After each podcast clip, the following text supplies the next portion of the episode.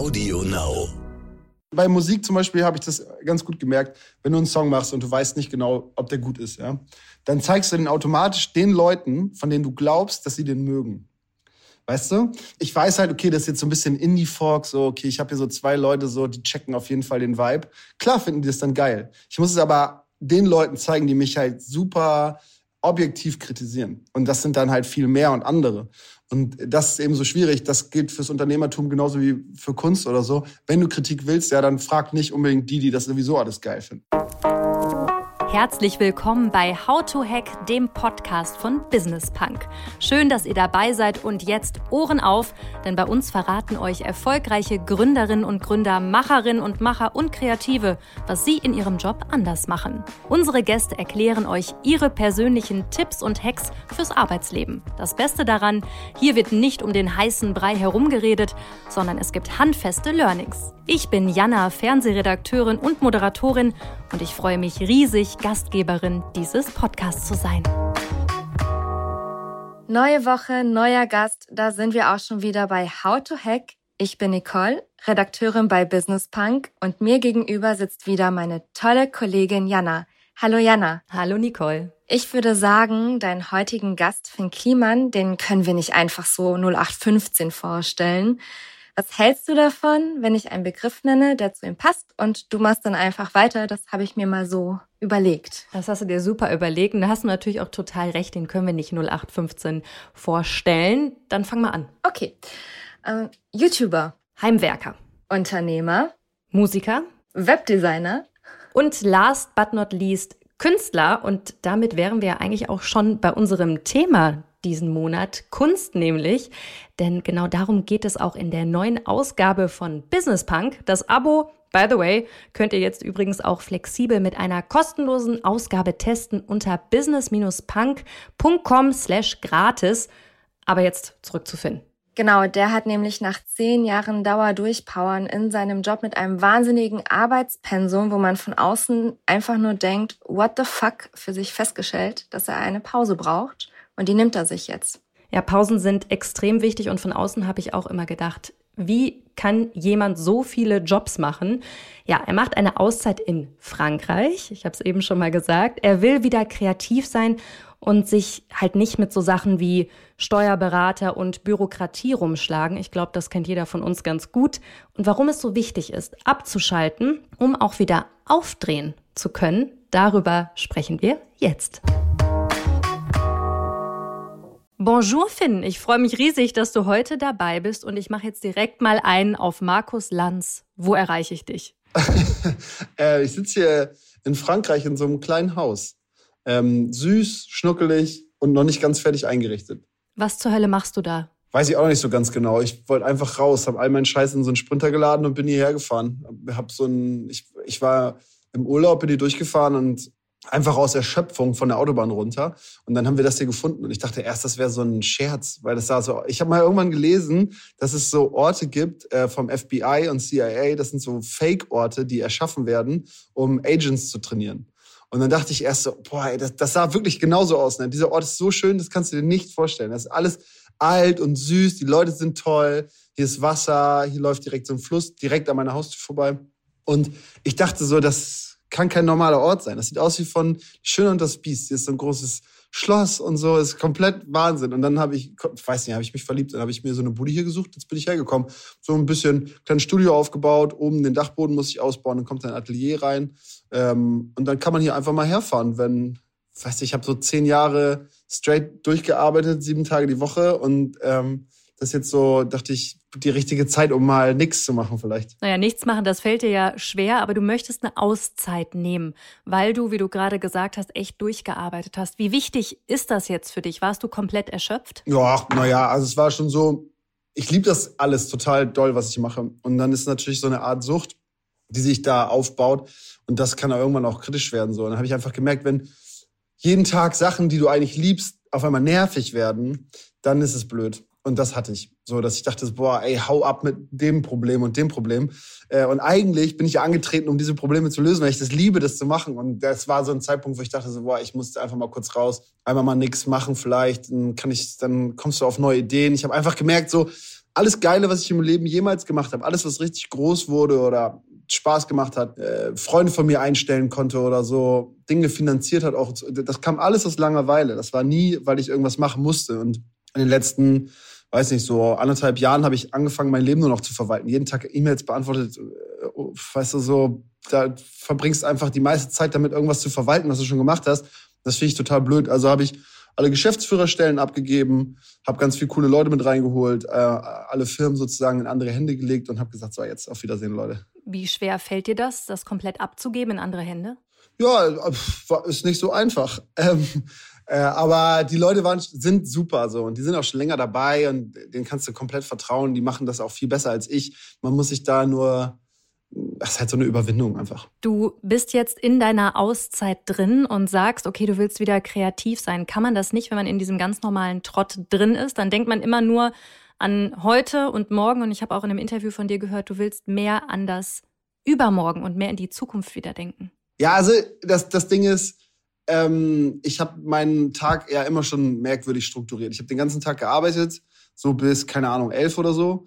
Ähm, und dann habe ich aufgehört zu arbeiten und habe angefangen, kreative Sachen zu machen. So, dann habe ich Musik, Mucke gemacht, dann habe ich gemalt. So, und das war dann aber alles nur nachts. Dadurch ja, schläfst du erstmal weniger. Das war nie so richtig das Problem. Aber vor allen Dingen wachst du halt morgens auf und, und du weißt abends schon so, okay, es geht jetzt morgens wieder einfach nur mit Problemen weiter so. Jeder, der jemals eine Firma gegründet hat, kennt das so, ne? Das ist, ähm, ja, wie gesagt, eigentlich Spaß, aber so äh, manche Dinge sind einfach kompliziert in der Summe und die behindern dich dann abends davor, irgendwie frei mit freiem Kopf irgendwas zu pinseln oder oder irgendein Beat zu bauen oder so, weil du denkst so, boah, ich will ins Bett. Ich will einfach nur ins Bett. so, ne? Und wenn du das hast, ist halt blöd, weil ich mag beide Sachen so gerne, dass ich das irgendwie erhalten wollte. Und wenn ich über irgendwas nachdenke, ja, dann, dann eben nicht über da meine Probleme heute oder die ganzen Verwaltungs, äh, den Verwaltungsapparat von heute, sondern ja, gerne das, was ist denn übermorgen? So technologisch, äh, was weiß ich, NFTs, was, egal was, ne? all diese Themen sind super, super spannend, die sind aber alle übermorgen so. Und ich möchte eigentlich mich nur darum kümmern, was passiert dann? Und alles, was heute passiert, sollen andere Leute machen, die darin besser sind als ich, für die Verwaltung. Ist das auch ein Tipp von dir an andere Führungskräfte in Unternehmen oder generell, wenn man kreativ sein will, braucht man auch mal so eine Auszeit? Weiß ich noch nicht. Ne? Ich bin erst seit zwei Wochen da. Bis jetzt ist es ziemlich viel Arbeit gewesen, weil ich halt diese Bude renovieren musste. Aber ich glaube, bisher brauchte ich das nicht. Ne? Es war so eine Art, ich, ich hatte so eine Art Kreativschalter. So, wenn irgendwas war und es war irgendein Problem oder ich musste mir irgendwas ausdenken, dann hatte ich das immer sofort. Ich brauchte da nie drüber nachdenken oder so. Äh, und das musste ich auch bis zum Schluss nicht. Also es war nie so, dass ich dachte so, boah, jetzt habe ich so ein Loch. Viele Künstler oder so haben das öfter, dass sie sagen so, ich habe eine Schreibblockade, kann nichts mehr produzieren oder habe keine Ideen mehr. Das hatte ich nie. Aber es war so, dass ich das anstrengend fand. Und das soll es halt nicht sein, sondern es soll alles Spaß machen eigentlich. Im besten Fall soll das alles Spaß machen. Du hast eine ganze Menge an Sachen, die dir Spaß machen. Soll ich es mal alles aufzählen? Du bist Creator, Musiker, Künstler, Heimwerkerkönig, Unternehmer, Immobilienankäufer und, und, und. Da ist, und ich habe bestimmt die Hälfte noch vergessen. Wie krass ist das? Also wie schaffst du diese ganzen Dinge unter einen Hut zu bringen? Naja, viele davon bedingen sich auch. Ne? Also richtig viel, das erkennt man von außen immer schwer. Aber ähm, intern habe ich das Gefühl, ich baue mir einfach den perfektionistischsten Zirkel an Menschen rund um die Sachen, die ich mache. Die drehen sich aber alle um die gleichen Dinge. Also wenn ich überlege, ähm, weiß ich nicht, du, du, du erschaffst irgendwas, ja, dann denkst du, okay, ich will jetzt irgendwie Klamotten dazu machen oder so, dann ist natürlich cool, äh, an einer Firma beteiligt zu sein, die Klamotten produziert. Dann musst du die aber auch verschicken. Also es ist cool, eine Firma zu haben, die Distribution macht. So, wie sieht das ganze Zeug dann aus? Das bedeutet, es ist eigentlich cool, eine Agentur zu haben, die das gestalten kann. Wie verkauft man es online? Ist also sehr gut, eine Agentur zu haben, die Online-Vermarktung und Webseiten bauen kann. Und so geht's halt immer weiter, dass ich denke, so, okay, jetzt brauche ich einen Ort, wo Leute das auch erfahren können. Also gibt's das Klimansland. Was machen die Leute dann da? Naja, wie wäre es, wenn die einen Kaffee trinken könnten? Also gründen wir einen Café. Dann passiert irgend, irgendwas, das denkst du, ich will irgendwas schreiben, also brauche ich einen Verlag, also gründe ich einen Verlag. Dann mache ich viel Musik, also gründe ich ein Label. Dann habe ich da immer Überkapazitäten und kann dann eben auch andere Leute mit dazu holen. Also seien wir Künstler.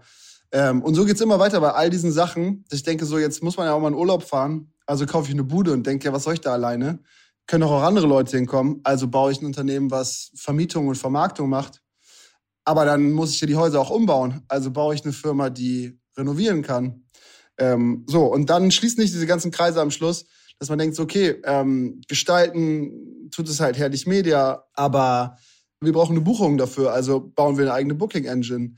Dann will ich die Häuser ausstatten, also gründe ich ein Unternehmen für Interieur, habe da wieder Überkapazitäten, weil ich ein paar Interior-Designer eingestellt habe. Also denke ich, warum kann ich nicht auch Gestaltung von Immobilien für andere anbieten und immer so weiter. Also äh, ergeben sich aus diesen ganzen Dingen immer wieder neue Dinge und ähm, das ist aber am Schluss ist das ein Kreis. So, die Leute kennen sich alle, die arbeiten miteinander zusammen, weil ich das immer so blöd fand.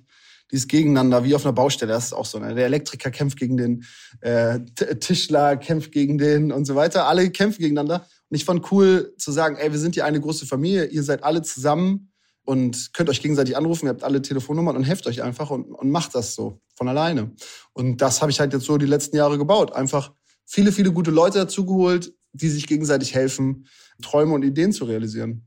Das war's schon. Das war's schon. Das sagt er einfach so. Du weißt ja schon, dass da viel Arbeit auch hintersteckte. Ja, ja, nein, ich meine damit nur, das war's schon von wegen, warum, warum ist das so? So, wie kriege ich das unter einen Hut? Ist relativ einfach. Das ist einfacher, das zu haben. Also es ist so, wenn du ein Unternehmen gründest, der dein erstes, dann hast du natürlich das Problem mit, okay, welchen Anwalt, welchen Notar, welchen Steuerberater und so. Und ich habe dieses ganze Setup halt die letzten zehn Jahre gebaut, so dass alles halt fertig ist. Ich brauche nur, nur noch drei Leute anrufen und dann ist was fertig.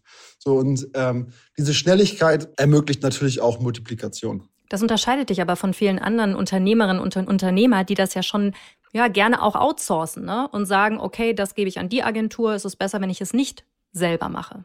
Ja, ich weiß nicht. Ich habe immer ganz viel Ärger damit gehabt, wenn ich einfach nur einer von vielen Kunden irgendwo bin. So, weil ich habe dann immer spezielle Anforderungen und irgendwas muss besonders und so. Das ist natürlich immer der, das können so, naja, so durchoptimierte Unternehmen ganz selten, dass die sagen, okay, nee, nee, also hier Schema F oder gar nicht. Und ich sage so, ja, Schema F will ich nie machen. Ich, ich will immer was Neues, einen Buchstaben, den es im Alphabet gar nicht gibt. Und äh, wenn du das willst, dann musst du halt selber. Ich glaube, das ist so ein, ja, das ist so eine Attitüde von Dorfkindern, glaube ich, weißt du? Ich komme ja da vom Land und da hatten wir ja faktisch einfach wirklich nichts, was mein Opa früher auch immer gesagt hat. Wir haben uns früher über einen Apfel gefreut nach dem Krieg und so. So, so nicht, aber es ist so, da gibt's halt nichts. Es gibt keine Infrastruktur, es gibt keine Leute, es gibt keinen Skatepark, es gibt nix so, ne? Wenn du äh, Hafermilch im Supermarkt willst, dann musst du beim Edeka Bescheid sagen, dass er das Zeug jetzt mal bestellen soll und so. Und so äh, Dorfkinder sind halt darauf gedrillt, alles sich zu erschaffen, was sie wollen, so. Weil sonst gibt's das da nicht, ne? Also haben wir angefangen zu schweißen, zu bauen, ähm, irgendwelche Grundstücke anzumieten, Dinge zu machen, sowas wie das Klimastand zu gründen und Infrastruktur zu erschaffen, da wo vorher keine war. Und, und ich glaube, das Weißt du, wenn man das so weiß, wo man herkommt und warum das so ist, dann versteht man die ganze restliche Reise auch ein bisschen. Dorfkind sein als positiver Stempel. Ja. Ich bin auch eins. Ja. Ah, woher kommst du genau? Ah, zwischen Hamburg und Bremen in der Mitte. Schön in Niedersachsen. Genau, Zeven heißt das. Sehr schön. Auf deine Familie und deine Herkunft, da kommen wir später nochmal. Aber jetzt möchte ich ein bisschen ins Hier und Jetzt und in die Zukunft gucken mit dir. Und zwar, was machst du in Frankreich? Was machst du den ganzen Tag? Es hat ja einen Grund, warum du da bist. Du hast ja was vorgenommen. Ja, also ich, aber primär wollte ich eigentlich erstmal den Kopf freikriegen. Bedeutet so, ich habe eigentlich diesen, diesen großen, guck mal, das ist meine, das muss erschaffen werden oder. Das habe ich extra nicht gemacht. Ne? Ich habe natürlich alles mitgenommen. Ich habe viel Material mitgenommen zu malen. Ich habe schon tausend Sachen hier gemacht. Voll viel so auf Flohmärkten gekauft und dann ramponiert und so. Und halt so ein bisschen Mucke einfach. Aber Musik, weißt du, für mich kommt Musik nicht aus diesem, ich setze mich da jetzt hin und schreibe einen Song, sondern es ist immer so, ich muss da ewig rumtüdeln, dann mache ich irgendwie 50 Beats, davon ist einer okay, dann fange ich irgendwann an, Texte zu schreiben und so. Und ich hatte halt ganz lange keine Inspiration aus der Umgebung, weil ich saß da einfach immer in meinem kleinen Kämmerchen. Und jetzt gehe ich das erste Mal raus und denke so, boah, Alter, okay, was geht denn hier? Wie sieht denn die Welt außerhalb meines kleinen Dorfes aus? So, ne? Ähm, und ich glaube einfach diese Inspiration, ich finde, das klingt immer so ein bisschen blöd, ne? Ich finde dieses, dieser Künstlerstempel und ich muss raus und bah, bei mich inspirieren lassen. Aber es ist auch leider ein bisschen wahr. Also es stimmt ja schon, dass es gut ist, wenn man mal andere Dinge sieht und lernt und so. Ja, mit ein bisschen Abstand. So weit wegfahren, dass ich nicht einfach so an einem Tag wieder zurückfahren kann. Ich spreche aber noch kein Französisch und so, ich, also oder ganz schlechtes zumindest. Und das ist einfach so ein kleines Abenteuer. Bis jetzt habe ich mich aber auch echt viel vor dem kreativen Zeug gedrückt, bin lieber Moped gefahren und Ähm, ich habe das Studio angefangen aufzubauen, hatte keinen Bock mehr, habe mich wieder auf meinen Bock geschmissen und bin hier einfach durch die Gegend geballert.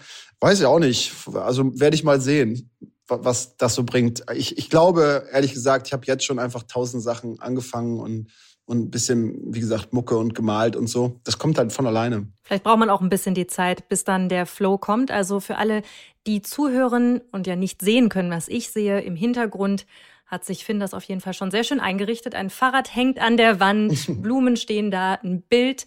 Und du hast eben, genau, was ja. ist da? Richtig schöne. Guck mal, da ist meine kleine Küche. Wow. Da habe ich so eine kleine. Ja, ja. Das sieht sehr, sehr gemütlich aus. Also man kann es Hast du ja, einen Pferdekopf an der Wand, den du mit Graffiti besprüht hast? Ja, genau. Okay. Ja, ja. Also hier ist so voll viel weirder Scheiß. Ich habe so Puppen gekauft auch. Das sind so Menschengröße.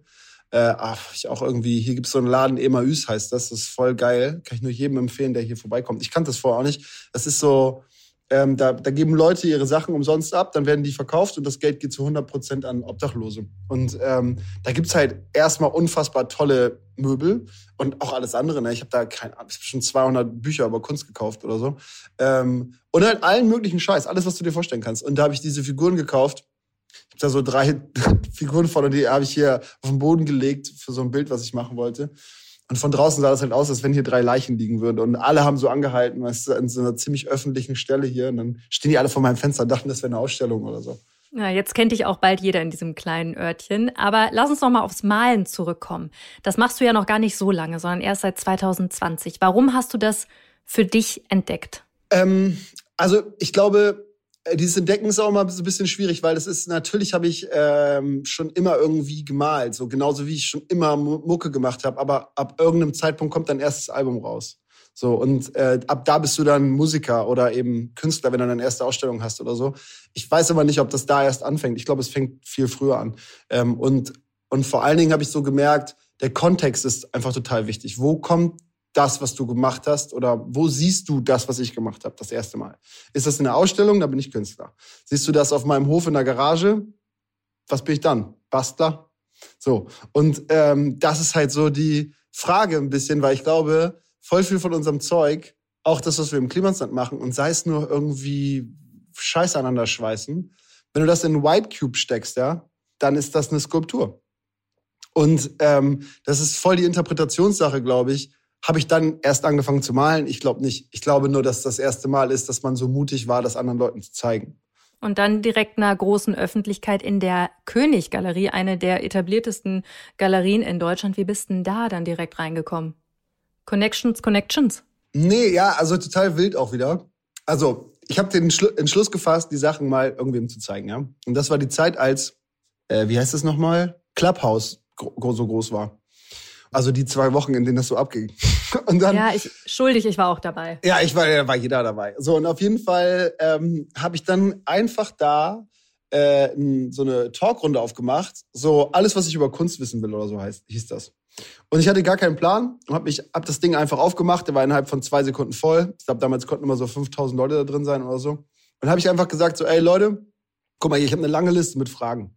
Und dann kamen halt so Leute dazu wie Niklas Bolle, Johann König, äh, boah, ein paar andere Kunstsammler, dessen Namen ich gerade nicht zusammenkriege. Aber wirklich ein paar richtig krasse Leute. Wie heißt nochmal der Typ, der dieses Buch geschrieben hat mit den langen Na Haaren? Magnus Resch. ja, Magnus war dabei. Ach, da waren viele, viele Leute dabei. Und äh, das war halt die krasseste Runde, die es so gab. Und die hat sich einfach aus dem Nix entwickelt. Und ähm, ich kannte Johann überhaupt nicht, ich wusste überhaupt nicht, wer der ist. Und ich habe noch nie von dem gehört und gar nichts. Und ähm, dann hatten wir aber eine total coole, coole Runde und ein geiles Gespräch und ich habe sehr, sehr viele Sachen dabei gelernt. Und ähm, danach sind wir im Kontakt geblieben. Und dann war er einfach so, ey, ich habe in deiner Insta-Story ein Bild gesehen, kann ich das kaufen? Und dann habe ich gesagt, äh, ja, äh, kannst du machen. Und er, dann hat er gefragt, ey, wir haben hier Misa und hast dich Bock auszustellen und, und so ging es immer weiter. Und was hast du für einen Preis genannt, als er dich gefragt hat, hey, kann ich das kaufen? Ja, das war ganz witzig, weil in der, in der Clubhouse-Runde ging natürlich, war eine meiner Fragen auch, wie mache ich Preise? Und dann hat er mir halt da so extra vagante hohe Preise genannt und hat er mich gefragt, was das kostet. Ich meine so, ja, Johann, hast du dir selber eingebrockt? Ne? Also du hast mir gerade das Werkzeug an die Hand gegeben. so. Also ich weiß nicht mehr genau, was war, viereinhalb oder so. Und ähm, na, dann kennst du ja die Galeristen, dann handeln die immer noch so ein bisschen und so. Aber ähm, ja, war, war fair. War fair, okay. Ich äh, habe gesehen, dass äh, in der Galerie König deine Bilder auch für bis zu 9200 Euro ausgestellt waren. Ja, ähm, also es war so. Ich habe dann, ähm, nachdem, das, Johann war einer der ersten, also relativ früh wirklich dabei so. Und dann kamen so ein paar andere, ähm, die haben dann so lange genervt, bis ich denen was verkauft habe. Und äh, dann hatten sie das und eine Woche später hat die Person mich dann wieder angerufen und meinte so, ey, ich habe hier ein Angebot bekommen für, für dein Bild, das will jemand kaufen. Ähm, ich weiß nicht, 30.000 Euro oder so. Und ich gesagt, Alter, was, was passiert denn da? Und ähm, da meinte sie, ey, ich will aber nicht verkaufen, ich finde das voll geil, ich will das unbedingt behalten. Und so, ich wollte nur sagen, hier ist ein richtig krasser Markt. Und dann habe ich gesagt, so, boah. Und dann habe ich noch viel mehr, also super, super viele Angebote bekommen für irgendwie so, so eine Höhen an Preisen. Erst habe ich natürlich gedacht, ey, krass, okay, dann steige ich so ein. Und dann dachte ich aber auch wieder, nee, das kannst du nicht machen. Weil das auch so, das fühlt sich erstens falsch an, zweitens, wo soll die Reise hingehen? Drittens, viele Leute, die ich, ähm, bei denen ich dann gerne im Wohnzimmer hängen würde, ja, die können sich das nicht leisten. Und ähm, dann habe ich die Preise einfach reduziert. Es gibt so ganz klassische Rechnungen, ne? Du machst so Breite plus Höhe mal Faktor und äh, da gibt's halt quasi so Newcomer-Einsteiger-Faktor. Den habe ich einfach genommen und habe es einfach straight durchgerechnet und habe gesagt, komm hier, nehmen wir den Preis, unabhängig davon, was der Markt zahlen würde, äh, will ich da einsteigen, wo jeder andere auch einsteigen würde. Und das habe ich dann einfach gemacht. Und ähm, klar, die werden dann auch wieder geflippt und so für viel mehr Kohle. Aber ähm, ich fand es irgendwie cool, dass, dass mehr Leute das ähm, kaufen können. Und habe am Anfang auch völlig irrsinnig einfach Dinge komplett reduziert. Ich habe im Katalog Sachen drin gehabt, die waren umsonst. Einfach so. Äh, habe ich halt gesagt, komm hier, äh, es gibt dann ein Bild, das ist, das ist für lau, für irgendwen, für den ersten, der sich meldet. Und dann habe ich ja so einen Katalog verschickt per E-Mail und dann haben sich, ich weiß nicht, da haben sich so, waren so 5000 Leute oder so in so einem Verteiler damals. Und dann haben die sich, ich weiß nicht, innerhalb der ersten fünf Sekunden oder so habe ich für dieses kostenlose Bild bestimmt 800, 900 E-Mails bekommen.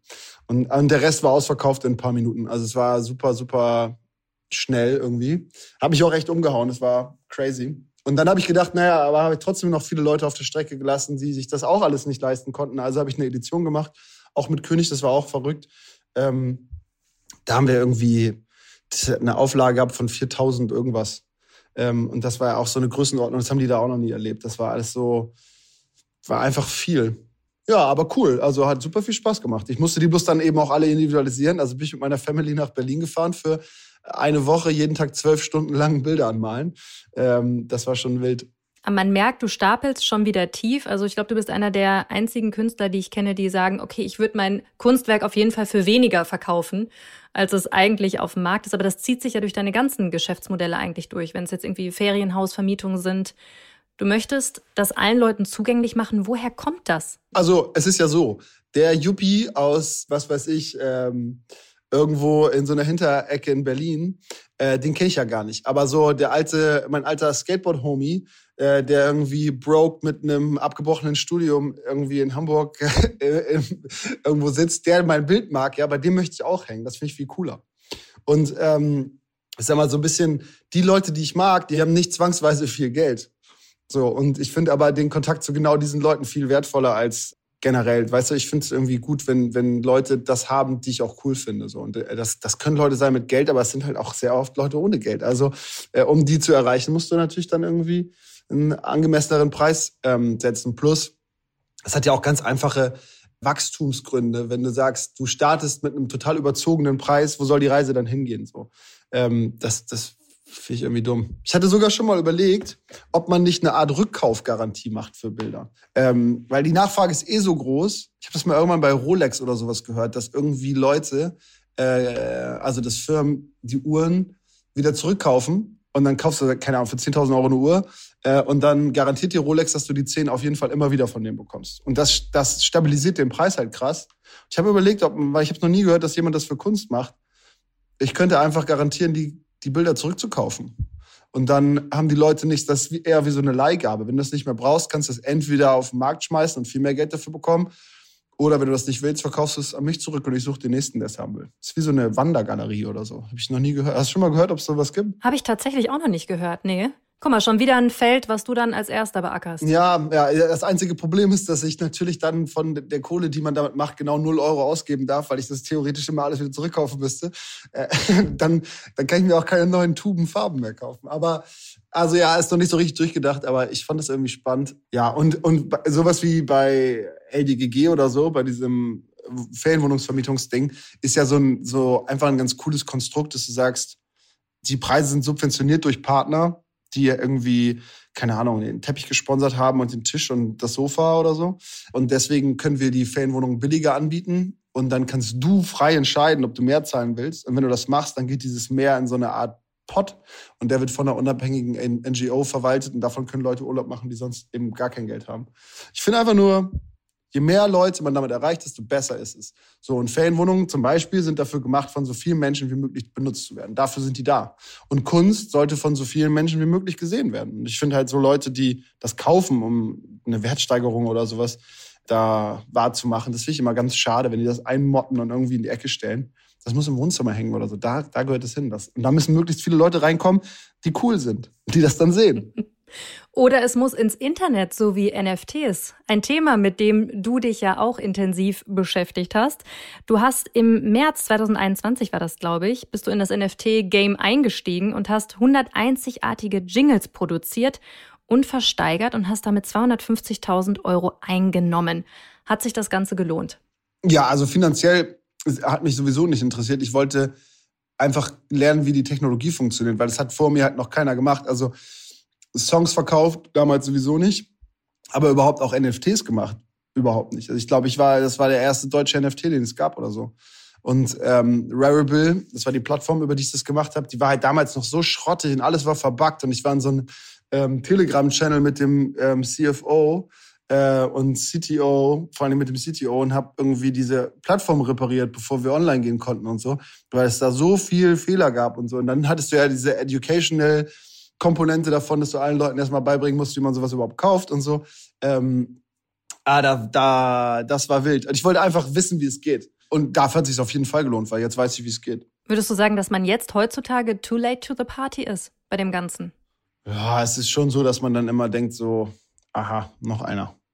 Aber äh, also die Technologie ist ja genial und die wird unser Leben nachhaltig verändern. Das glaube ich schon ganz fest. Ich glaube nur, das jetzt einfach irgendwie wieder ein JPEG zu minden und zu verkaufen, ein bisschen langweilig einfach so. Also ich fand dabei ja cool, dass das auch Musik war und das und dass du, weil das wie gesagt, das ging alles gar nicht. Die Media äh, auf den Plattformen war überhaupt nicht da und alles war schwierig. Das fand ich halt cool so und, und wenn Leute heute außergewöhnliche Purposes finden für für NFTs, dann mega geil. Wenn man einfach nur der Geldgeilheit versucht, irgendeinen Schrott zu verkaufen im Internet, dann, dann super langweilig. Und das hast du ja auch definitiv nicht probiert, aber du hast gerade gesagt, NFTs werden unser aller Leben verändern. Wie denn genau? Warum? Naja, also es ist jetzt ein langes Thema. Ich weiß nicht, wie viel Zeit du hast. Wir haben genug Zeit. Okay. Also, ähm, ich habe letztes Mal was ganz Interessantes gelesen. Da ging es darum, ob das Metaverse nicht eher ein Zeitpunkt ist und kein Ort. Weil für alle Leute ist es jetzt ja gerade so eine Art Ort. Ich setze meine Brille auf und dann bin ich da irgendwie in so einer schlechten Wii-Welt so. Aber vielmehr könnte das Metaverse ein Zeitpunkt sein, an dem sich unser Aufenthalt mehr auf das Internet shiftet als in der Realität. Sprich, da drin war halt das ganz cool beschrieben, als wir das erste Mal Computer benutzt haben, warst du halt so 20 Prozent deiner Zeit online. Dann kam irgendwie ein Telefone, so wie jetzt, da bist du ungefähr 50 Prozent deiner Zeit online. Wir sind sozusagen auf diesem Shiftweg. Und wenn das Metaverse kommt, ja, und eine komplette digitale Spiegelung der Realität ist, und das dann enhanced wird, und ich glaube nicht unbedingt, dass es die VR-Brille ist, sondern vielleicht Implantate in den Pupillen oder eine vernünftige Brille oder so, dann bist du mehr als 50 Prozent deiner Lebenszeit im Internet. Und wenn das passiert, dann sind wir im Metaverse. Und wenn wir also mehr unserer Lebenszeit im Internet verbringen als in der Realität, dann ist dort eben das Beweisen von Besitztümern extrem wichtig, so wie jetzt auch. Ne? Und die Technologie dafür sind NFTs. Also es geht darum, wem gehört eigentlich was. So und du hast sozusagen ähm, digital besitzt du ein Haus, ein Avatar, Klamotten, alles was es gibt. Ja, deswegen ist Facebook so heiß darauf, diese Welt zu dominieren, weil alles was ich hier habe, ja, dieses Fahrrad da, ein Kamin, äh, diesen Tisch, äh, Trauben, völlig egal. Das würde ich mir halt auch im Metaverse kaufen. So, oder ich kaufe es mir im Metaverse und will dann eigentlich die Real äh, in der Realität nur vielleicht, wenn ich es überhaupt noch brauche, eine Spiegelung davon haben. Weil wenn der Großteil deines Lebens dort ist, dann ist da eben auch dein Fokus für alle Investments, für alles, was du dir kaufst, für alles, was du haben willst. Und NFTs werden in dieser Welt beweisen, was dir gehört. Und demnach sind sie so wichtig, weil sie eben eindeutig belegen, das ist mein Haus. Du kannst das nicht einfach nehmen. So. Und ich glaube, das ist einer der Gründe, warum diese Geschichte so riesig ist. Die haben halt mit dem Einfachsten angefangen. Und das ist halt da, wo man sagt, dieses Werk wurde zum Beispiel digital erschaffen. Ja, wenn du eine 3D Rendering von irgendwas hast oder eben ein digitales Bild oder zum Beispiel ein WAV-File oder so, dann sind die ja in the truest sense online, digital. So. Und dann müssen sie auch da bewiesen werden. Also da muss sozusagen die Inhaberschaft bewiesen werden, wo sie initial entstanden sind. Würdest du denn sagen, dass das Metaverse das ganze Leben demokratisiert, dass jeder mehr daran teilhaben kann? Oder wird es dann doch wieder von einer kleinen Elite verwaltet werden? Stichwort Board Apes, die ja für mehrere Millionen den Besitzer wechseln. Hm, das sind auch wieder alles nur so Kunstprojekte. Das ist so Board Apes oder auch äh, viele andere Dinge da drin sind, sind halt sozusagen die Louis Vuittons ähm, und Accessoires von reichen Menschen. So, und die wird es immer geben. Die gibt es dann da eben genauso wie in der Realität auch. Ist ja auch so, dass es tausend Sachen gibt, die andere Leute haben, die ich mir niemals leisten werde oder nicht leisten will. Und ich glaube aber, dass die Demokratisierung auf jeden Fall da eintritt, weil überleg dir mal, je nachdem, wo du herkommst, wirst du, also Chancengleichheit ist ja sowieso nie gegeben, je nachdem, wo du aufgewachsen bist, welche Hautfarbe du hast und auch alleine schon, welches Geschlecht du hast. Ähm, und das wird dadurch halt ein bisschen egalisiert, weil du kannst dich mit deiner Brille in Indien, in Afrika, völlig egal, wo du bist, ja, äh, alle sind in der gleichen Welt unterwegs und können aussehen, wie sie aussehen wollen und nicht, wie sie tatsächlich aussehen. Und auf einmal ist das alles völlig egal. Du kannst auch ein Monster sein. Ist ein Monster jetzt, weißt du, ungleichberechtigt da als ein weißer Mann? Ich glaube, im Metaverse spielt das alles nicht mehr so eine große Rolle, sondern werden wir sehen. Ja, genau, werden wir alles sehen. Aber der der erste große Schritt ist eben, dass all das, also die Zugänglichkeit für die du normalerweise über irgendeine Grenze reisen musstest, in die du nicht reingekommen bist, weil du aus Versehen von der Welt gefickt wurdest, weil du den falschen Pass hast, die fällt weg. So, hoffe ich. Und äh, deswegen glaube ich, ist da eben ein riesengroßes Potenzial, weil das Zusammenwachsen der gesamten Welt und diese Grenzenlosigkeit im wahrsten Sinne, ja, das, was in der Realität niemals denkbar wäre, sieht man jetzt in der Ukraine und Russland und so. Weißt du, mein Wunsch als kleines Kind war schon immer, warum gibt es überhaupt Grenzen? So, ich möchte eigentlich, dass die ganze Welt eins ist. Es soll ein großes Land sein. Ähm, so ein großer Planet und du kannst hinfahren, wo du willst und dort leben, wo du möchtest und so. Und ich glaube, das Metaverse ist ein bisschen das, was ich mir als kleines Kind immer gewünscht habe. Kommt das Klimansland irgendwann auch ins Metaverse? Natürlich. Alles kommt ins Metaverse. Ich arbeite da schon ziemlich lange dran äh, und die Pläne verfestigen sich. Ich habe schon ganz viele Konzeptionen dafür gemacht und so ziemlich detaillierte Pläne. Es fehlt noch ein bisschen an Kohle, damit wir ein großes Dev-Team darauf setzen können. Aber auf jeden Fall, ich glaube wirklich, es wird nichts geben. Es wird so sein wie äh, Leute, die 20 Jahre verpennt haben, sich eine Internetseite zu bauen. So, wenn du da halt dann irgendwann nicht bist, gefühlt, ne? Die Frage ist, wie werden die Welt miteinander verbunden, bla bla bla.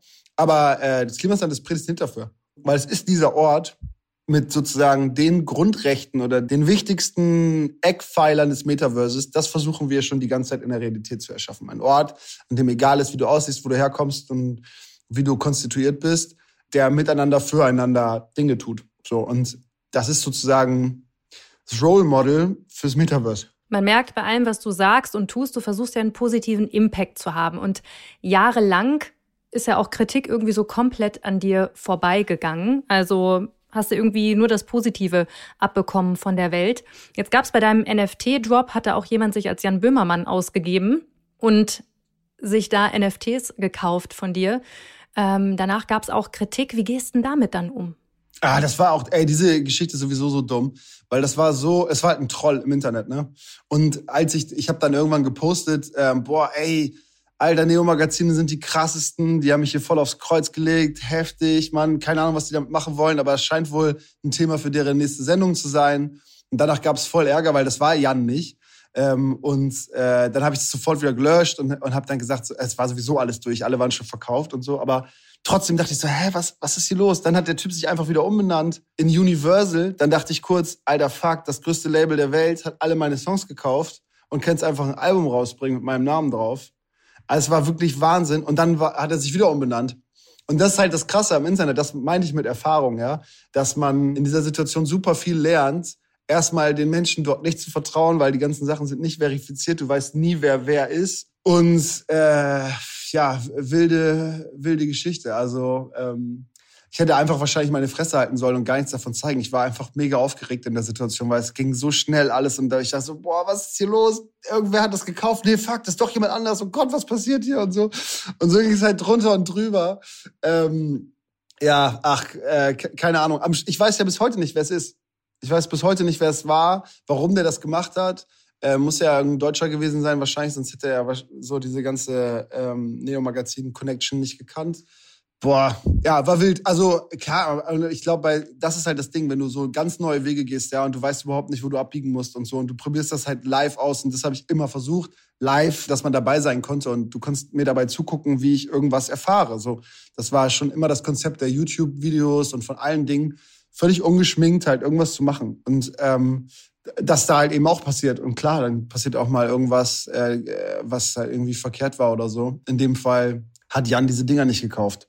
So, äh, ja, ist auch nicht so schlimm, glaube ich, äh, weil wie gesagt, es war irgendwie eh alles abgefrühstückt schon. Aber trotzdem, ich weiß, was du meinst. Es ist so, dass wenn man das immer live macht, dann gucken Leute zu und dann kann man natürlich auch was kritisieren. Ähm, ist ja auch ist ja auch okay. Dafür ist das Internet ja auch da. Aber es ist ja schon erstaunlich, dass du halt jahrelang so komplett ohne Kritik die ganze Sache irgendwie gemanagt hast. Also klar, Jan Böhmermann hat auch die Zusammenarbeit mit einem Cannabis-Startup von dir kritisiert. Also hat er, glaube ich, einen kleinen Narren irgendwie an dir gefressen gehabt. Wie gehst du denn als Unternehmer und als jemand, der ja ganz klar sagt, ich will ja nur das Gute, damit um, dass dann halt trotzdem Leute da sind, die einen kritisieren? Das äh, beschäftigt ja auch viele andere Gründerinnen und Gründer. Ja, voll. Also es sind auf jeden Fall so ein paar Sachen, die mir so klar werden, dass ich habe ja so ein paar Beteiligungen an Unternehmen auch und so und da habe ich natürlich überhaupt nicht in der Hand, was passiert. Ich stecke da gar nicht drin. Ich bin minimal an Dingen beteiligt wie an Global Tactics oder ähm, Unway, äh, an der Tomorrow Bank und solche Sachen. Und ich vertraue den allen, sonst wäre ich da ja nicht initial eingestiegen, weil ich das einfach, ich mich da beteiligt, weil ich cool fand, was die gemacht haben. Aber am Ende halte ich ja die Zügel nicht in der Hand. Aber ich werde mit allen Sachen assoziiert, die irgendwer tut, weil ich natürlich dann auch in irgendeiner Form, ich bin ja nicht mal irgendwie Gesellschafter oder so, ich bin einfach nur kleiner Anteilhalter, einfach nur in Form von, ey, ich finde geil, was ihr macht vielleicht kann ich irgendwie dabei sein so. Und that's it so. Und jetzt habe ich aber irgendwie gemerkt, wenn ich das selber mache, dann kann ich natürlich viel geiler reagieren. Vor allen Dingen weiß ich halt, dass ich eine weiße Weste habe, weil ich so arbeite, wie ich arbeite. Und ich glaube, das wird eine Sache für die, in der Zukunft sein. So dieses ganze Beteiligungsgame und so habe ich irgendwie keinen Bock drauf, weil das wird einem so oft, in Deutschland ist es super schwierig, sowieso generell solche Sachen zu machen. Und immer wenn irgendwo eine neue Gründung aufpoppt oder so, dann wird irgendwer hellhörig und denkt so, ah, er macht schon wieder irgendwas, da stimmt doch was nicht und so. So, und diese Adleraugen auf allem, ja, äh, einfach nur, weil man denkt so, das kann er nicht alles hinkriegen, ohne Scheiße zu bauen. Das ist super anstrengend, weil man sich die ganze Zeit rechtfertigen muss, anstatt an irgendwas Coolem, Neuem zu arbeiten. Und ich meine, die ganzen Sachen, klar kann man auch sagen, das findet man nicht gut, weil, wie gesagt, eine Firma irgendwas tut, weil äh, ich, ich habe diese ganze Kritik null verstanden. Ich meine, wir haben da ein großes Handfeld gebaut, ja, wo Leute, Dörfler, alle bei uns halt so aus der Umgebung konnten umsonst da rein und so. Wir haben dann ein riesen ja, Hanflabyrinth gebaut, wo du halt so verloren gehen, gehen konntest. Wir hatten spezielle Kinderaktionen an Halloween und so mit unseren ganzen Leuten, die sich da drin versteckt haben und alles. Das war voll geil. Auf dem Dorf ist nur Monokultur, da wird nur Mais angebaut. Wir haben halt mal eine riesige Hanfplantage dahingesetzt, war richtig witzig, süß, schön. Da kamen tausende Leute, die es genossen haben. Äh, am Schluss werden aus diesen Sachen jetzt äh, Fasern produziert, aus denen wir wieder Dinge tun, Gummibärchen machen, also Zeug. Was ist denn daran, was denn daran schlecht? Also kann ich einfach nicht sehen. Ähm, dass man irgendwas Cooles macht, wo zwei Landwirte von uns halt ein, ein mehr Geld verdient hätten als mit konventionellem Maisanbau, mal neue Maschinen ausprobieren konnten, viele Leute Spaß hatten und halt diese Pflanze, die einfach unfassbar genial ist, Hanf ist halt einfach das klügste Material der Welt, erfahren können. Ich verstehe das Problem nicht. So, und ich glaube, es geht ganz einfach nur darum, ja, rumzupupen, so, weil irgendwas äh, funktioniert dann mal wieder und das nervt Leute. Das passiert halt auch manchmal. Ist das auch so ein deutsches Ding, dass man eher das Negative sieht bei innovativen Ideen als das Positive und die Chancen? Ja, weiß ich nicht. Also ich habe nur gehört von vielen Leuten, die auch so amerikanische Gründer sind und so. Da läuft es halt insofern anders, als dass Leute nicht immer sagen, ja, es wird eh nix, ähm, sondern dich unterstützen und sich über deinen Erfolg freuen.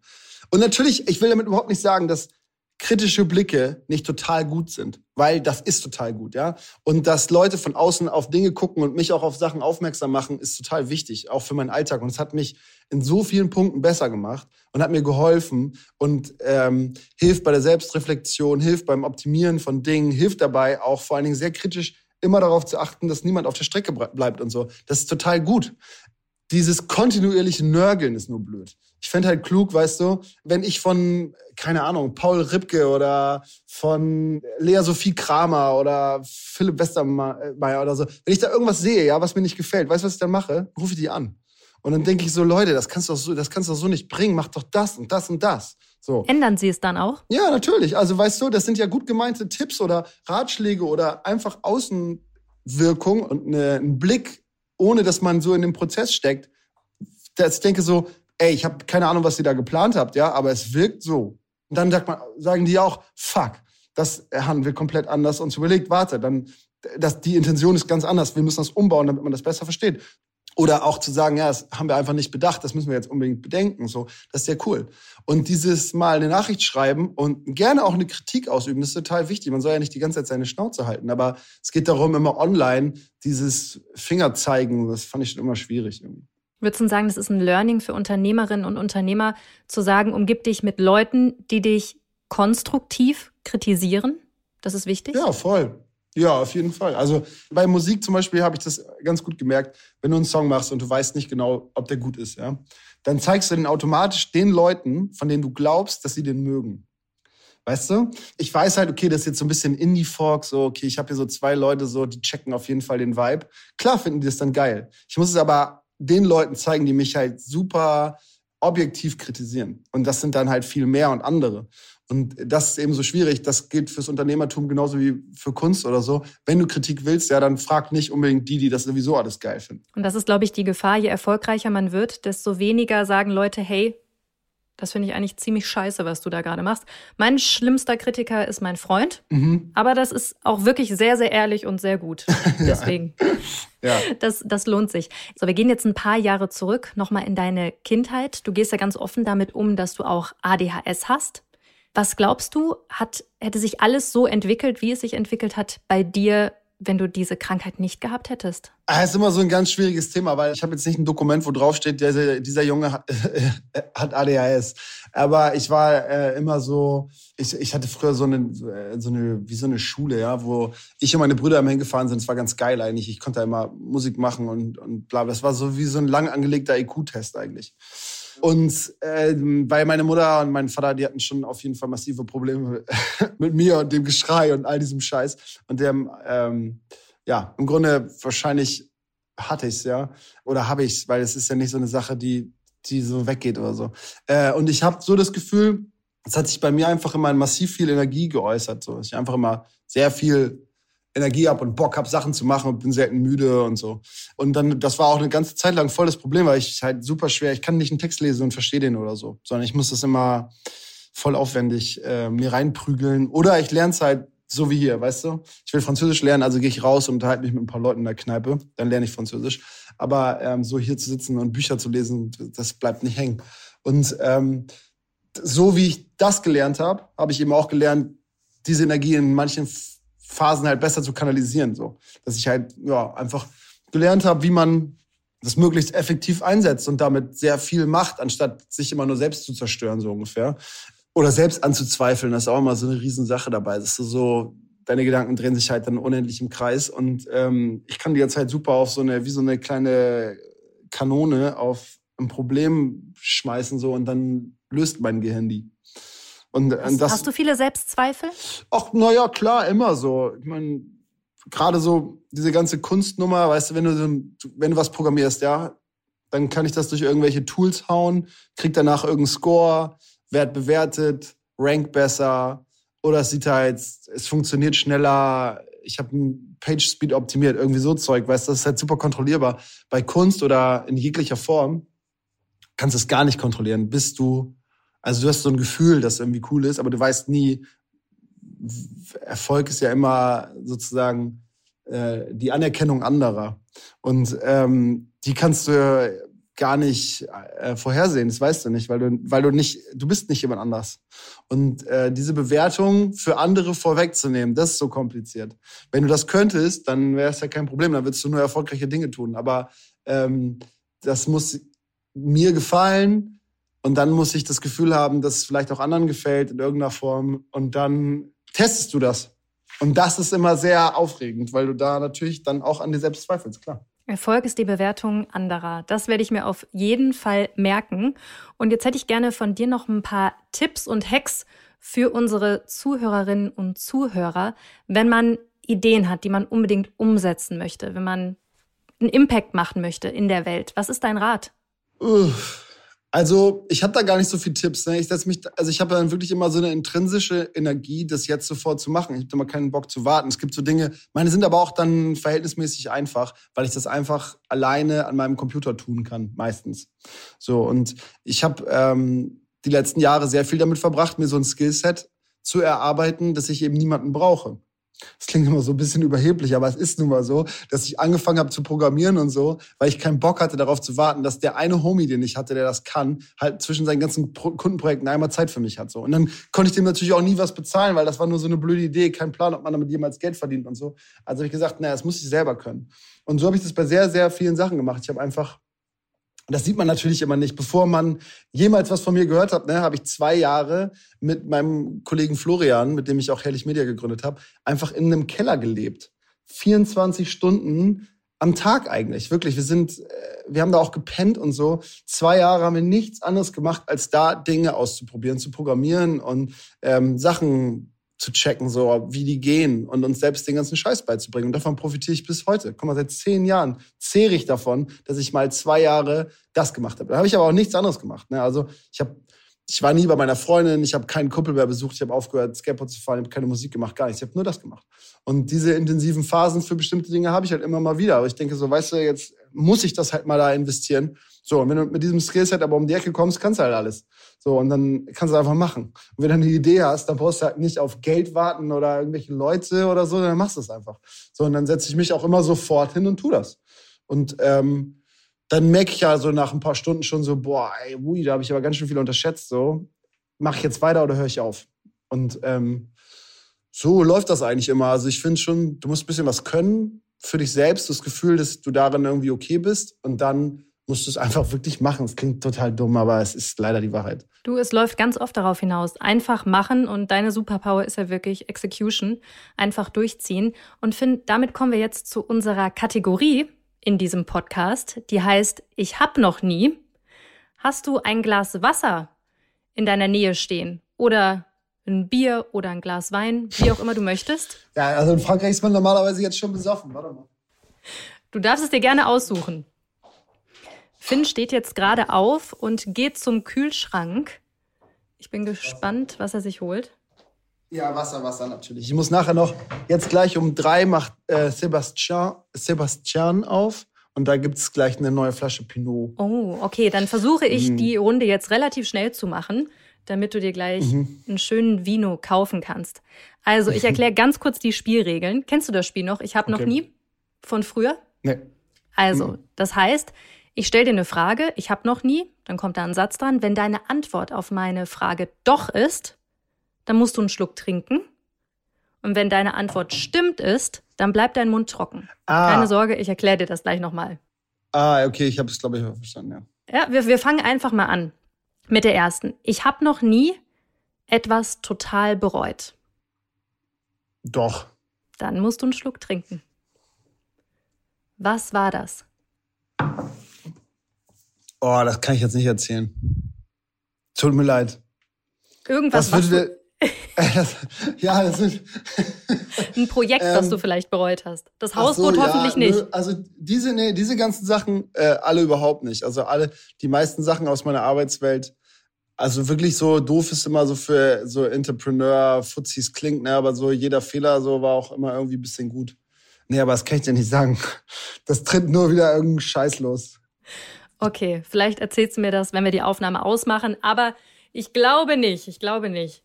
Weiter geht's. Ich habe noch nie einen ganzen Tag nur im Bett verbracht und Netflix geguckt. Doch, habe ich auch. Krank ich krank war. Muss jetzt wieder Wasser trinken. Das ist hier voll ekelhaft. Du musst das klingt, äh, das, das Wasser schmeckt hier so heftig nach Chlor. Mhm. Eieiei, nicht, dass wir dich jetzt vergiften nee, wegen unserer Kategorie. Aber die haben schon, die haben gesagt, das ist okay, aber es, also es schmeckt so eklig. Ich habe ja extra gefragt, so, Leute, sauft ihr diese, sauft ihr das Tapwater hier? Und diese, ja, hä, wieso? Ich sag, ah, hab das mal probiert, das schmeckt, als wenn du in so ein Schwimmbad springst. Aber die sind doch alle kreativ, vielleicht kommt's vom Wasser. Ah, die sind aber auch schrumpelig. so. Oh, okay. Also, aber im Bett verbrachten Tag, ich hätte gedacht, das gibt's bei doch, dir nicht, also wenn du, wenn du krank bist. Doch, wenn du so, wenn ich super, wenn nichts mehr geht, so, klar. Und äh, vor allen Dingen, ich habe auch, ich verrenke mir öfter mal den Rücken und dann aber so richtig, so richtig Pflegefall, so paralyzed mäßig. Dann liege ich da, dann müssen Leute mich füttern und so. Also wirklich, ist richtig heftig. Also ich, manchmal habe ich so, so äh, Nummern, da liegt, das hatte ich früher richtig oft, da liegt er einfach tot für zwei Tage. Das knüpft an meine nächste Frage an. Ich habe noch nie mich extrem beim Handwerken verletzt. ja, beim Handwerken, na, ich habe mir schon auf den Rücken verletzt. Ja und ja, dort. Ach, extrem weiß ich nicht. Ich finde, extrem ist ein Finger ab. Und alles darunter ist äh, Kollateralschaden. Hast noch alle Finger. Also stimmt. Sehr gut. Dann letzte, ich habe noch nie Frage. Ich habe noch nie einen langjährigen Traum gehabt, den ich mir noch nicht erfüllt habe. Ähm, Gibt es einen Traum, den du dir noch nicht erfüllt hast? Normalerweise sollten einem jetzt so 10.000 Sachen einfallen. Aber ich mir wirklich schon sehr viele Sachen erfüllt. Also eine Sache, von der bin ich aber gerade wieder so ein bisschen weg. Ich wollte die ganze Zeit einen Flugschein machen und so eine kleine Cessna oder sowas haben. Mit so ein paar Leuten zusammen. Und ich war dann halt öfter mal fliegen. So das erste Mal war mega witzig. Da war ich auf so einer, das war so ein Schnupperkurs an so einem Flugplatz. Und ich war mit meinem Kumpel da, der ist äh, Lufthansa-Pilot. Und der Typ, der das da gemacht hat, der, der Pilot, der da uns ins, Boot, äh, ins Flugzeug geholt hat, der hat uns beide verwechselt. Und der war Holländer, der so gebrochenes Deutsch gesprochen hat. Und der dachte halt, ich bin zuerst geflogen, ich wäre der Lufthansa-Pilot. Also musste ich alles alleine machen. Und ich hatte mir vorher logischerweise bei YouTube viele Tutorials angeguckt und so, wie man so ein Flugzeug fliegt. Ich wusste den Typen schon und so. Und deswegen wusste ich tatsächlich so grob, wie das geht. Und dann sind wir abgehoben. Er hat quasi den Start gemacht. Dann konnte ich das ähm, Ruder da übernehmen und habe dann da so rumgedödelt und habe so geflogen. Und er meinte, so, jetzt landen wir mal. Und ich dachte natürlich, er macht alles. Und dann sind wir runter auf diese, und er hat einfach nur, saß so, mit so überkreuzten, verschränkten Armen, saß er da und meinte so, ja, hier bringt ein Vogel runter und so zwischendurch immer so, Gottverdaume und so, holländisch. Und dann musste ich halt landen. Und dann, ich war, ey, auf dem Flug, ich habe ihm die ganze Zeit das versucht zu sagen, aber ich konnte kaum reden und ich war so durchgeschwitzt und ich war so fertig. Und ich dachte, so, wenn ich einen Fehler mache, sterben wir, ja. Und dann bin ich runtergeflogen und halt gelandet, tatsächlich halbwegs okay. Und dann meint er so, so, und jetzt touch and go und schiebt den Hebel wieder nach vorne, weil ich musste, sollte drei Starts und drei Landungen machen. Und dann beim, dann er reißt den Hebel durch und du musst halt die Heckruder und so machst mit dem Fuß. Und dann habe ich mit dem Fuß so, bin ich zu weit auf eine Seite gekommen und mit einem Rad von der äh, Landebahn abgekommen und mein Kumpel auf mir äh, äh, äh rückt die ganze Zeit so, er ist kein Pilot, er ist kein Pilot und dann wuh, wieder abgehoben, hochgeflogen. Ich meine so, ich habe das die ganze Zeit, ich meine so, ich bin überhaupt kein Pilot. Er so, ja, ja, ja, flieg mal, war doch gut. So und dann sind wir weitergeflogen und ey, ich hatte wirklich keine trockene Stelle mehr an meinem Tisch. Ich war tot. Mir lief das hier so übers Gesicht und da seit diesem Moment, ja, habe ich immer noch irgendwie Bock das mal zu können, aber es war auch so einschneidend, dass ich jetzt immer ein bisschen Kacke in der Hose habe, wenn ich wieder in so ein Flugzeug steige. Ich denke so, oh, wenn ich das jetzt alleine machen müsste, du. Nach so einem Moment wäre ich wahrscheinlich nie wieder in ein Flugzeug eingestiegen. Ein Hoch auf YouTube-Videos, dass du noch am Leben bist. Ja, ohne Scheiß, hat mich gerettet. Aber ich habe äh, sowieso fast alles, was ich weiß aus dem Internet. Also von daher, ein Hoch aufs Internet, kann man schon sagen, ist so. Das hat dein Leben gerettet. Finn, damit ja. schließen wir jetzt diesen Podcast. Ich danke dir so, so sehr für deine Zeit, dass du dir die genommen hast in deiner Auszeit in Frankreich. Das hat unglaublich viel Spaß gemacht. Ich hoffe dir auch. Fand ich auch. Ja, voll, fand ich auch. Und ich wünsche dir noch eine wunderbare Zeit in Frankreich. Vielen Dank. Genieß es. Das werde ich. Viel Spaß auch mal beim Nichtstun. Und wenn das ein oder andere schöne Bild oder der ein oder andere schöne Song bei rumkommt, werden wir uns, glaube ich, alle freuen. Tja, ich mich auch, du. Bis dann, Finn. Ciao. Tschüss. Schade, dass es schon vorbei ist. Ich hätte euch noch eine Weile zuhören können. Fand den Punkt übrigens sehr interessant zum Metaverse, dass es mehr ein Zeitpunkt ist und kein Ort. Jana, womit hast du so gar nicht gerechnet in dem Gespräch? Ja, er hat auf jeden Fall ein paar sehr schlaue Sachen gesagt. Ich äh, war auch total fasziniert von seinem Apartment, das er da umgebaut hat. Was ich ja sehen konnte, ihr konntet es hoffentlich hören, wir haben es gut beschrieben. Was ich mitgenommen habe und was ich spannend fand, war sein Umgang mit Kritik. Also, dass es wichtig ist, sich Feedback von Leuten zu holen, die einen halt nicht nur toll finden. Nur so bekommt man, ja, würde ich sagen, echtes objektives Feedback und kann besser werden. Also das habe ich auf jeden Fall mitgenommen. Und natürlich die Tatsache, wie wichtig so eine Auszeit tut und was das mit dem Kopf und der Kreativität macht. Immer nur durchackern und durchpowern bringt halt auch nichts langfristig. Das schreibe ich mir auch mal auf. Ja, ich finde, das kann sich jeder aufschreiben, weil Pausen sind echt wichtig. Definitiv. Nur so kommt man eigentlich voran. Und nächste Woche ist auch eine ganz tolle Künstlerin bei uns zu Gast, auf die freue ich mich schon sehr, Elisa Klinkenberg. Oh ja, Elisa ist super spannend einfach nur. In ihrer Jugend war sie Profitennisspielerin und war, ja, man kann sagen, eigentlich nur darauf fokussiert. War klar, das wird sie halt später. Doch dann musste sie verletzungsbedingt ihre Karriere beenden. Ja, dann brauchte sie einen Plan B. Zehn Jahre und viele Abzweigungen später ist sie dann eine erfolgreiche Künstlerin geworden. Ja, und mit ihr spreche ich dann darüber, wie man es denn schafft, mit solchen Rückschlägen umzugehen und zweimal etwas in seinem Leben zu finden, was einen komplett erfüllt. Ich glaube, das ist auch nicht so einfach. Auf jeden Fall. Und ganz zum Schluss noch etwas in eigener Sache. Wir sind beim Deutschen Podcastpreis nominiert. Yay! Ich freue mich mega und ich glaube, wir beide würden uns auch mega, mega freuen, wenn ihr für uns abstimmt. Ja. Das geht auch super einfach und super schnell. Den Link findet ihr in den Show Notes. Vielen, vielen Dank im Voraus und bis nächste Woche. Das war How to Hack für heute. Ich hoffe, es hat euch gefallen. Immer donnerstags gibt es eine neue Folge. Abonniert uns gerne fleißig auf Audio Now oder wo auch immer ihr Podcasts hört. Und über eine 5-Sterne-Bewertung würden wir uns natürlich auch freuen. Audio Now.